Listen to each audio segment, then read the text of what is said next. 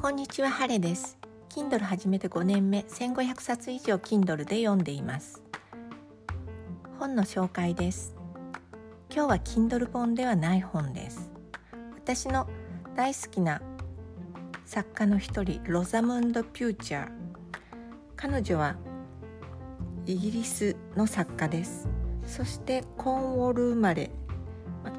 すでに亡くなられていますが、範疇としては現代作家ということです。えー、と見ますと1924年生まれです。今回の本は9月に英語の題名は「September」ということです。これはスカットラスコットランドのに暮らす、まあ、どちらかというと没落していく大地主バルメリノー家と現在裕福な実業家一家エアド家の人々を主人公に。ある年の6月から9月までのほんのひとときを書いた作品です。登場人物は多いのですが私のお気に入りはエアド家の年取ったまあ、女主人である、ですよねうんとおばあさんおばあさんたちが、まあ、大きな活躍をします。それが、えー、ロザムンド・ピューチャーの作品の特徴の一つです。その他も日本語に訳されたものはほとんど読んでいますがいずれの作品もちょっと年老いた女性60歳というよりはもうちょっと上70歳代以降の女性の考え方そしてそういった女性の導きによるうん物語の進行というか深みが出てきている本が多いです。えっとこの本の中ではさまざまな世代の人が活躍するんですけれどもエアド家の、うん、子供ですね寄宿学校に初めて入るヘンリーの寄宿学校からの逃亡劇。自分で考えて行動する。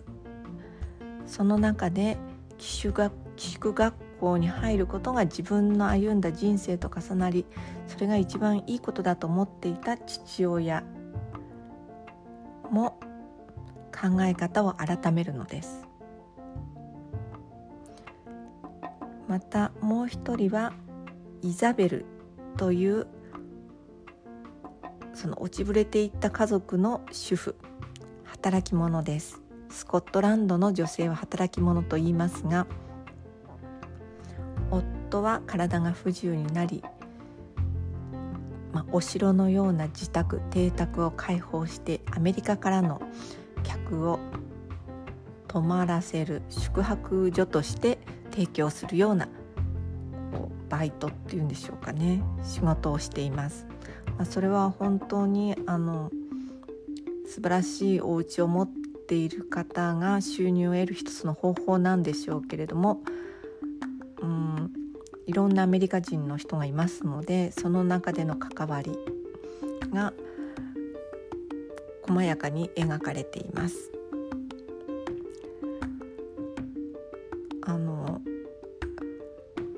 ギリスの作家って他もそうだと思うんですけど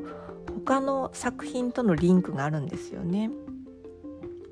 ここで唯一、まあ、純真な女性であるアレクサという少女少女といっても、まあ、もう仕事もしてる